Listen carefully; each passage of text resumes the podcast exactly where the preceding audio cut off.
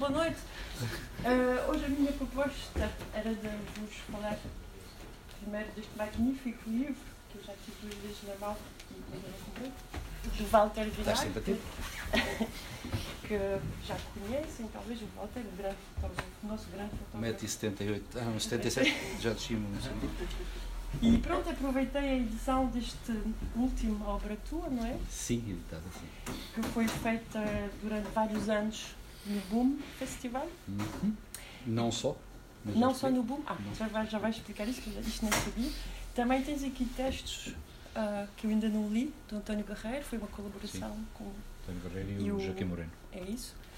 E pronto, eu, esta iniciativa a mim que eu costumo mostrar filmes, hoje vamos ver um documentário sobre o Boom Festival, mas era também a minha vontade de agradecer o, o Bernardino, o da, da livraria de me ter iniciado o Boom.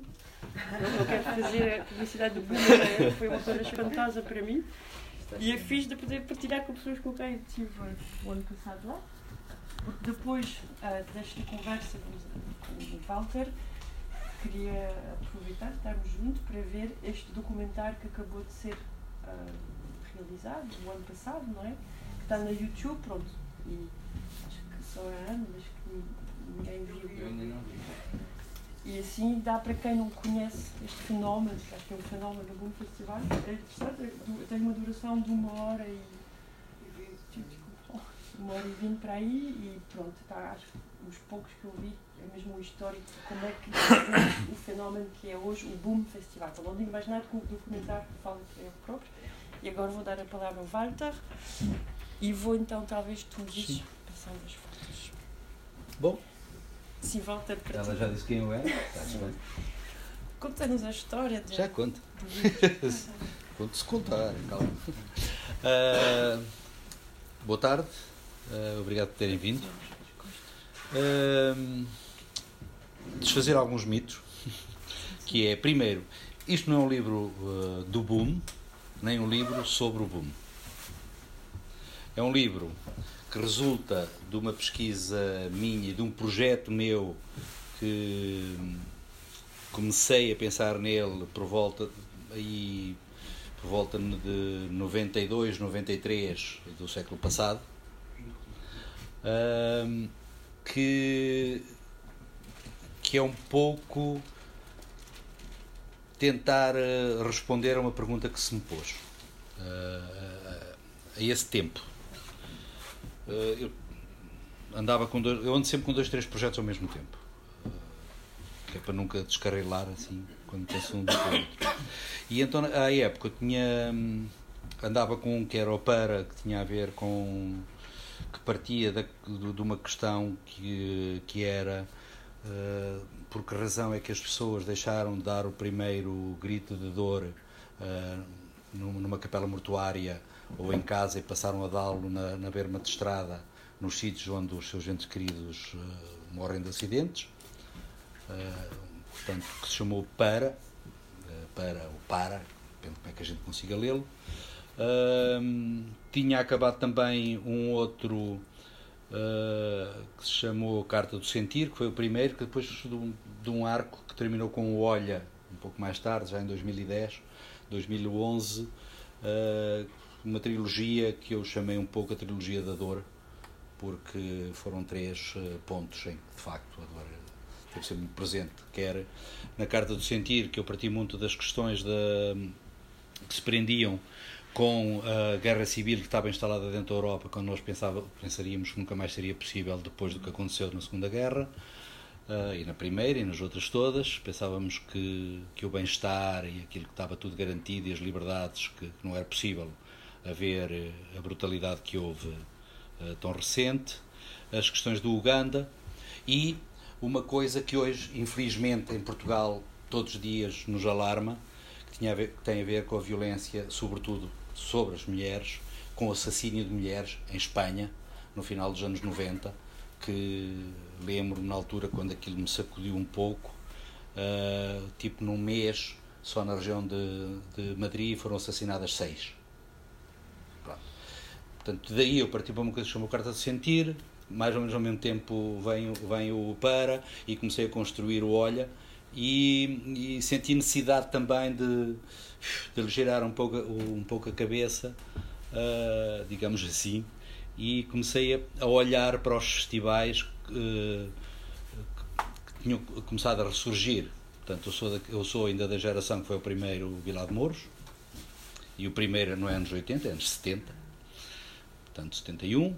Uh, e é evidente que aquilo que, que eu comecei a ver na, nas pessoas que, que come, começaram uh, a ir a festivais não era, de facto, de todo aquilo que eu conhecia, de, de, digamos que as minhas, sobretudo da minha geração e da geração anterior e a geração que veio a seguir, não era propriamente nós íamos mais pelo gozo da música do que outras coisas. Eu comecei a perceber, ou a intuir, que existia uma outra forma de hoje de ir particularmente algum tipo de festivais.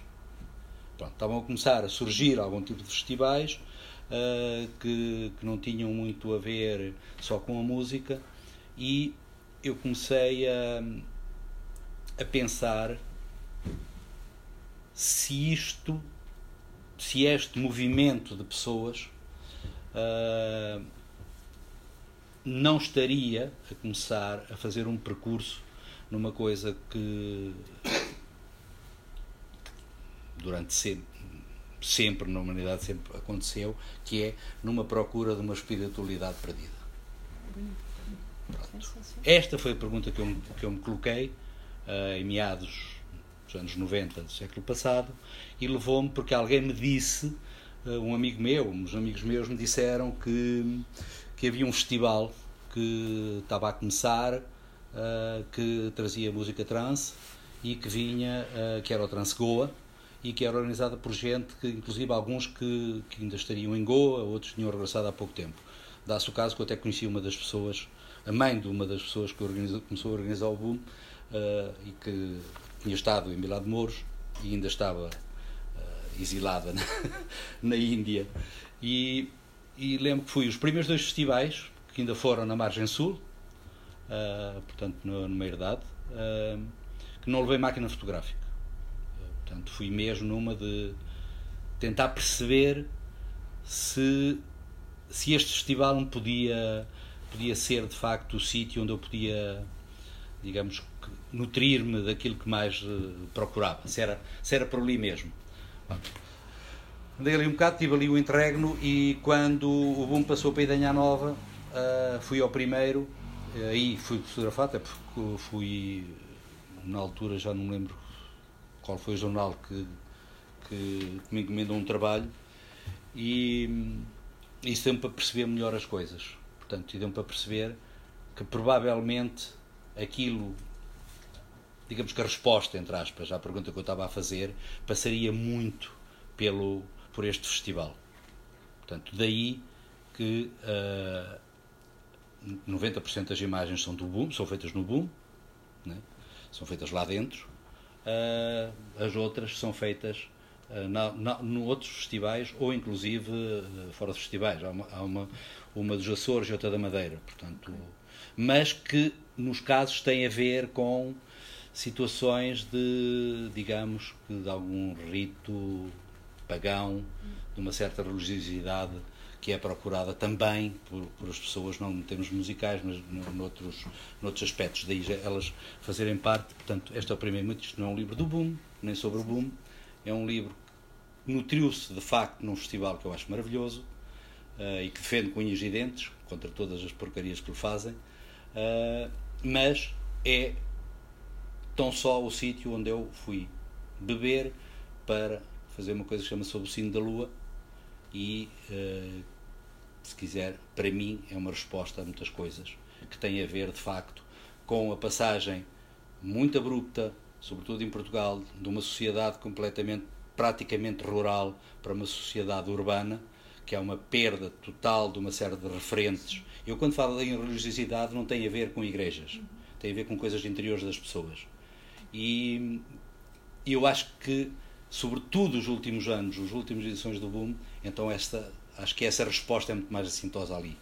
É, há muito mais gente a ir à procura de alternativas, de coisas, de debates, de, de, para se nutrirem de uma outra espiritualidade uh, que perderam ou que nunca tiveram.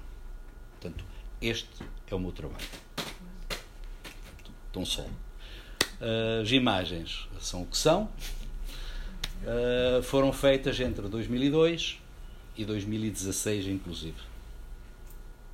Pronto. Em 2014, o André Tavares. Uh, em 2012, o André Tavares disse-me que gostaria de, de editar uh, o trabalho. Esteve para ser em 2014, mas quando eu fui olhar para tudo o que tinha, uh, achei que me faltavam coisas e disse-lhe: pá, aguenta aí que eu preciso de, preciso de mais, preciso de mais uma dose. Pronto. E, e, aí entraram algumas imagens que não, que não, foram feitas no boom, mas essencialmente houve uma série de retratos que estão, que são de 2016, que eu não tinha e que para mim eram importantes que estivessem. Portanto, tinha um arco completo daquilo que, daquilo que, que me estava na cabeça, havia essa falta e eu preferi esperar. Portanto, ele ter sido só apresentado uh, o ano passado. Pronto. Uh, sim, uh, mostras agora o, o, o, livro, portanto podem ver e comprar já agora, não é? Tem possibilidades com estas coisas. Com desconto, não é? Que é por isso de, de, de, lançamento, quando se fazem estas sessões. Uh, o livro foi. Uh, pode ir passando imagens. Uh, o livro foi organizado. Demorou quase um ano. E foi organizado em três, três secções, ou três itens, ou três, ou três episódios, digamos, que é o, o hipnose, o eros e o máquia. Estas três palavras gregas vêm de uma outra coisa, porque este livro, quando nós começamos a discutir para o construir, a primeira coisa que nos eh, veio à cabeça, digamos, sobretudo ao André, e que eu corroborei imediatamente, foi uh, um livro do século XV, uh, que é, sobretudo, muito querido dos arquitetos e dos bibliógrafos, já agora, que tem um nome esquisitíssimo que eu nunca consigo dizer direito, que é hipno, hipnorotomáquia polifili. Pronto. Isto é um livro do século XV que quando foi, quando foi lançado, é um livro que não tem, não tem, não sabe quem é o autor. O autor uh, passa por ser quem o, quem o imprimiu e o distribuiu e no, em pleno século XV, portanto é uma pérola do Renascimento, digamos assim, e em pleno século XV, quando quando foi lançado, uh, que tem para aí cerca de 400 imagens, creio eu, uh, já não tenho bem presente, porque eu já ouvi, uh, tem, creio eu, que seis idiomas. Portanto, saiu no século XV. Pronto. E digamos que a tradução, grosso modo, desse livro é Polifilo em busca do amor num sonho. Pronto. Eu achei que isto era extraordinário. E daí agarramos numa parte disto, fizemos um trocadilho do polifio e pusemos, por causa de hipnorotocomáquia, e pusemos estas três, sendo que, que máquia, bem, se quisermos, uma das palavras que é o, o, o tauromáquia, a última parte é a máquia, que é em grego, portanto, isto foi medido, que eu nunca estudei grego, uh, foi medido, uh, o grego, portanto, este, o máquina em grego é uh, luta ou batalha. E aqui é a luta pelo amor, a luta por conquistar um sítio em que, que a mente atenção, portanto, estas coisas. Portanto, o Eros, Deus do amor, portanto, e, e, e, e Hipnos, o Deus do sono. É? Portanto, começou precisamente pelo Hipnos. Uh, e que há imagens podiam estar em qualquer um dos, um dos sítios, portanto, as coisas foram. Uh, não, são, não são herméticas. Não é? Nós construímos assim, mas não são, não são herméticas. Mas pronto. Sinceramente, a coisa é esta. Depois podemos ir conversando. Sim, sim. Eu gostava de saber como é que tu fotografiaste lá as pessoas, talvez, não, não deve ser fácil. Eh, é. é. Para mim é muito fácil. Primeiro porque eu sou descarado. Extremamente tímido, mas descarado. Pronto. Uh, segundo, eu recuso-me a esconder-me. Portanto, eu não me escondo. Não, eu, as pessoas estão fotografadas, seja tipo da, da anterior, tinha estado com, com, com aquele grupo de, de, moças, portanto, todos na conversa, não sei quanto, eles disseram, agora vamos lá. Eu disse, olha, ele ah, está a andar. Portanto, ninguém ali. Ou por eu não, não faço ideia que nas, cento, portanto, nas, nas 30 mil pessoas que, por exemplo, que estiveram no boom há dois anos, o ano passado, eu não sei se nas 30 mil pessoas não haverá pelo menos 20 mil uh, máquinas e telemóveis a fotografar e a filmar. Portanto, uh, não é por aí, não é? Pois, pois. Agora, eu respeito muitas pessoas. Uh, é um princípio meu não, não gosto de ser agressivo. O flash, é, eu uso quase sempre flash, portanto, o flash de si é agressivo, mas é uma forma. Mas eu consigo dar a volta de outra maneira, acho eu. E, e nunca tive. Ao, à mínima, ao mínimo gesto me fazem que não, eu não, não forço. Mas não forçaste um pudor? Não, muitas vezes não fotografei por pudor. Pois, pois. É ao contrário. É, Há coisas que eu não fotografei nunca, uh, porque sempre por pudor. E não tem a ver meramente com coisas de, de corpo ou de sexo ou não sei quanto, mesmo algumas coisas que fazem em termos de, de conferências, outras de danças, não sei o que, que eu por pudor, porque não entendo, porque não é a minha coisa, porque não sei se me vai servir para alguma coisa, portanto, uh, com essa junção de tudo, nunca fotografei. Pronto, isso é a minha forma de estar na fotografia e na vida já agora. Não sei se alguém, além do Felipe Bernardiniano, já tiveram lá? Não. Essa questão da, da, busca da espiritualidade perdida quer dizer, quer dizer que já houve uma espiritualidade qualquer que se perdeu alguns. Quando, quando é que se perdeu e qual era essa? Eu não sei, eu posso dizer que em Portugal, provavelmente a maior, eh, quando ela começa a ser uh, agressivamente perdida é com a entrada de Portugal na CEE. Que é quando tu deixas de ter, uh, digamos que uma série de ritos uh, que são pagãos, portanto, de alguma religiosidade, em termos de festas ou em termos de algumas manifestações que têm a ver com essa religiosidade e que com a perda da, do trabalho do campo, com a perda dos ciclos ligados à, à, à agricultura uh, e à vida, portanto à terra, uh, deixaram de fazer sentido. Como deixaram de fazer sentido, quem os usa, portanto as pessoas, de uma maneira ou de outra, perdem o pé. Esta que não é só a minha leitura, né? portanto, eu falo com muita gente em relação a estas questões e de facto é, uma, é um dos sintomas. Não é? Outro, é um dos sintomas e as respostas estão aí. E estão tomadas, por exemplo, uma das partes está totalmente tomada para a indústria agroalimentar. Pensem que a coisa vegan que, que, que, agora está não sei o quê, que é só porque as pessoas de repente ficaram com uma consciência e caem coitadinhos animais. Não. Calma que as coisas não são preto e branco. Não é? Eh, eu respeito, mas há coisas bem complicadas no meio disto tudo, ultimamente. Há, há, há coisas que, que eu não tenho pudor nenhum aí, não tenho mesmo pudor nenhum, que são altamente reacionárias e que atentam contra a nossa liberdade. Eh, sob capas de, de, de, de uma outra liberdade, mas que são extremamente intolerantes.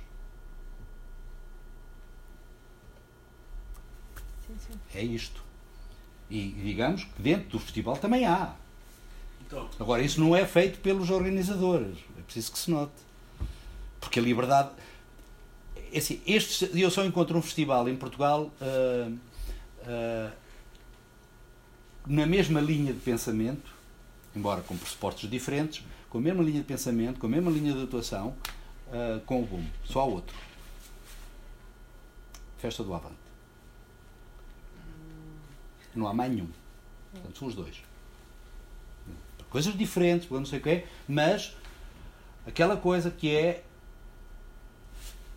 Eu não fui às últimas três festas do Avante, mas fui desde a primeira. E aquela sensação de de liberdade, aquela sensação de participarmos de uma cidade ou outra, de uma coisa em que nós somos nós, independentemente de tudo o que nos rodeia, uh, de, criar, de, de, acreditarmos numa utopia. Eu não sou comunista, uh, sou de esquerda, mas não comunista. mas acreditarmos numa utopia ou outra. Uh, só encontro nestes dois festivais. Portanto, essa questão da religiosidade tem a ver com isto tudo. E a perda leva a isto. Que a gente quer que não. Portanto, isto é a mesma coisa que ir à missa. Digo eu.